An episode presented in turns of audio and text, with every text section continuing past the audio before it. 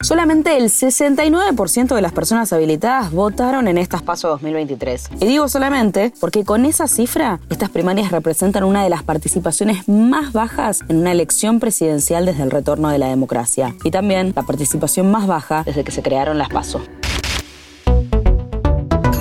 Un café y la cuenta, con Agustina Girón.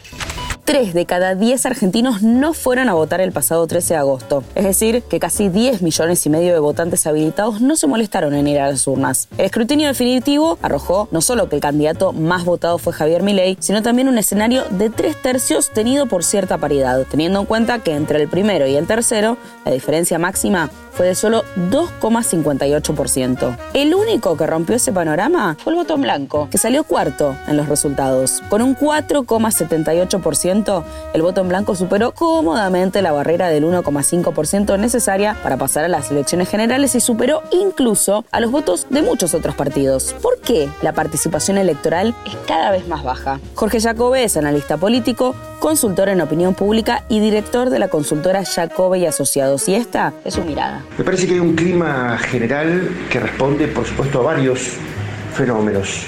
Y hasta te diría de bronca en una opinión pública que ya va probando con un tipo de modelo político y fracasa. Y también me parece que va eh, aflojando algún concepto forjado desde la vuelta de la democracia que es que hay que ir a votar. Aquel argumento de no murieron 30.000 personas para que vos votes en blanco, digamos. Eso que funcionaba hasta te diría con un peso de culpa, ya ya no es tan potente, sobre todo en las poblaciones más jóvenes. Más allá del enojo y de lo que podría ser una crisis de representación, Jacobi aporta un concepto clave que comenzó a registrar en sus sondeos desde un año y medio antes de las elecciones.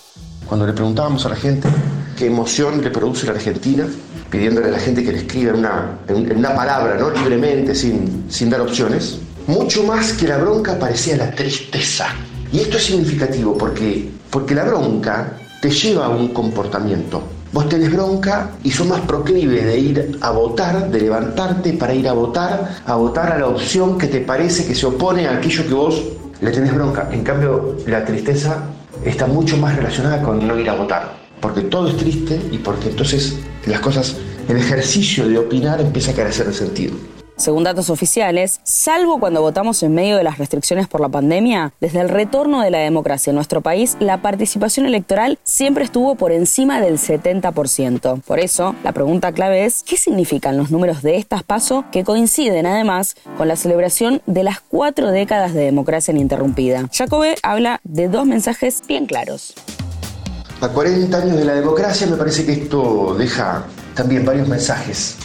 Uno es que hay un, hay un, ecosistema político que no, que no despierta un entusiasmo total, que más bien engancha a la gente en una ecuación de a quién le querés ganar.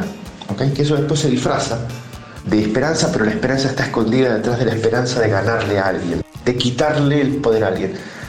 Esto no es nuevo, hace muchas Hace muchas elecciones que los argentinos vamos a votar en contra de. La segunda mirada, la contracara de la moneda, es un poco más amable. Ahora, también deja el mensaje de que, la nuestra es una democracia sólida, de que es una democracia sólida. Incluso que la gente no vaya a votar. A mí me parece triste. Yo preferiría que la gente se involucre en la toma de decisiones de lo, de lo que es de todos, pero también bajarnos de esa idea de que hay que ir a votar por la obligación, de que alguna vez no votamos. Eso que viene de un trauma, no viene de algo positivo, sino que viene de un trauma, también indica que no hay nadie, que no hay nadie que sienta que nuestra democracia está en riesgo. Podés participar o no, pero la democracia no está en riesgo. El escenario de tres tercios y lo que muchos denominan como una virtual paridad que dejaron las PASO reflejan que el voto del ciudadano que no fue a las urnas o que votó en blanco en agosto va a ser clave en las elecciones generales de octubre y en un eventual balotaje. Según Jacobe, los votos en blanco, impugnados o nulos, hasta ahora siempre han tendido a bajar entre las PASO y las generales. Y según su análisis, ahí hay cerca de dos puntos que podrían redefinir la elección. Mi nombre es Agustina Girón y nos escuchamos en el próximo episodio de Un Café y la Cuenta. Este episodio fue una producción de Interés General Podcast. Desde el 2020, acompañándote todos los días. Cinco minutos. Para que conozcas algo nuevo